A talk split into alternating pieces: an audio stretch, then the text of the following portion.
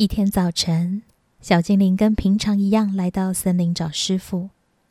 一路上，他感觉有些不寻常，冷风嗖嗖的吹着。小精灵拉紧着衣领，继续向前走。他仿佛还听到其他的声响，伴随着风声。走没多久，他在雪地上看到一连串的小脚印，这是他之前从来没有看过的。接着，他又听到身后发出声响。这一次，他听得更清楚了。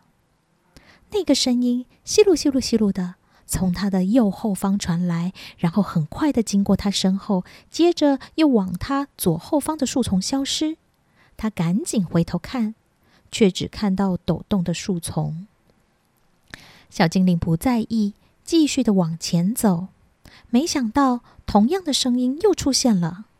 这一次是从他的左后方的树丛传来，同样很快的经过他身后，接着又往他的右后方的树丛跑去。小精灵更快速的回头，这一次他听到一声“哎呀”，然后看到一只小脚很快的缩进树丛之后，就什么也没有了。小精灵摸摸脑袋，搞不清楚，却也觉得很有趣。同时，小精灵像是突然想起什么似的，就赶紧加快脚步去找师傅了。树丛下，好几只穿上血色魔法斗篷的小东西围在一起喘息着。刚刚被小精灵看到小脚的那位，被其他的伙伴们用身体推挤着，像是在表示对他的不满。但很快的，他们还是一起蹲坐着取暖，咧嘴笑着。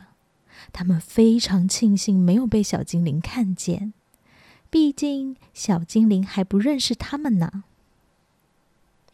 遇到师傅的小精灵迫不及待的和师傅说着刚刚路上发生的事，师傅就这样专心的听小精灵兴奋的说着，有趣的说着。师傅没有说话，师傅用发亮的眼神和肯定的微笑来回应。最后，师傅只有缓缓的说：“在这个森林里，还有很多你不知道的事情。不过，也别心急，这个森林一直会待在这里等你。”作为精灵，我们只要张开双臂，打开胸廓，尽情的体验与探索，你会慢慢的了解森林中的智慧，万物的道理。说到这里，师傅看向坐落在森林旁的几座山峰，小精灵也跟着望去，看了许久。小精灵仿佛看到春天的景象，绿意盎然的山峰，还有缤纷的色彩点缀。没想到，小精灵竟然看到这些接连着的美丽山峰，像是一个躺卧着的巨人与他招手。正当他感到怀疑时，山峰迅速的变回雪景。小精灵用力的看着，想看出巨人的身形。这时，浓雾四起，很快的遮住山头，小精灵便没办法再继续看下去了。师傅带着小精灵走进浓雾，他们几乎看不到路。师傅的步伐不快，却也不受浓雾的影响，笃定的朝一个方向走去。过了一阵子之后，浓雾渐渐散去。他们在山脚下，小精灵抬头看着山，他似乎感觉到那是巨人拱起的脚。巨人的脚非常安稳的在那休息，非常巨大的停歇在山头上，或是像非常尽责的作为山的一部分。突然之间，小精灵不再觉得那是一座平常的山。而是一座有巨人守护的山。小精灵此刻的安静，像是怕吵醒冬天沉睡中的巨人，也是对一份巨大的未知感到崇敬。师傅开始带着小精灵专注的往山上爬，没多久就到了一个可以鸟瞰森林的高处。整座雪白的森林看起来特别的宁静，也有着一份特有的静谧。师傅张开双臂，喃喃唱诵，为森林唱诵祝福的祷词。就这样，从白天。到黑夜，来自太阳，来自月亮，大地之上有我的家，我又回到星星上。来自太阳，来自月亮，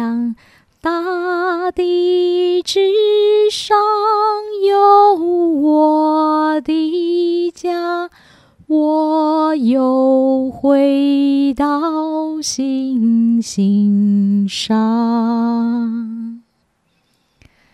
小精灵虽然还不懂得祷词的深意。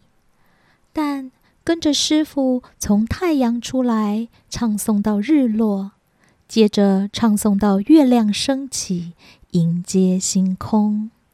小精灵知道这个祝福是深远的。整个冬天的祝福与陪伴，让小精灵更加的期待春天的到来，期待整座森林慢慢的苏醒过来。就像那些他曾经看过的梦中色彩，这个春天一定是一个美丽又丰盛的春天。来自太阳，来自月亮，大地之上有我的家。我又回到星星上，来自太阳，来自月亮，大地之上有我的家。我又回到星星上。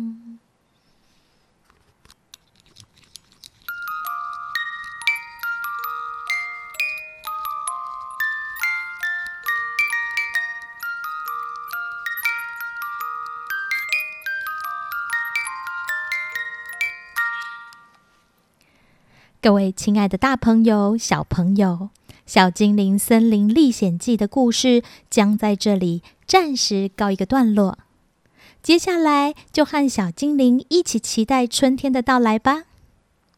但也不要忘记每周三打开莉莉安的百宝箱，看看有没有新的声音宝藏哦。下周见。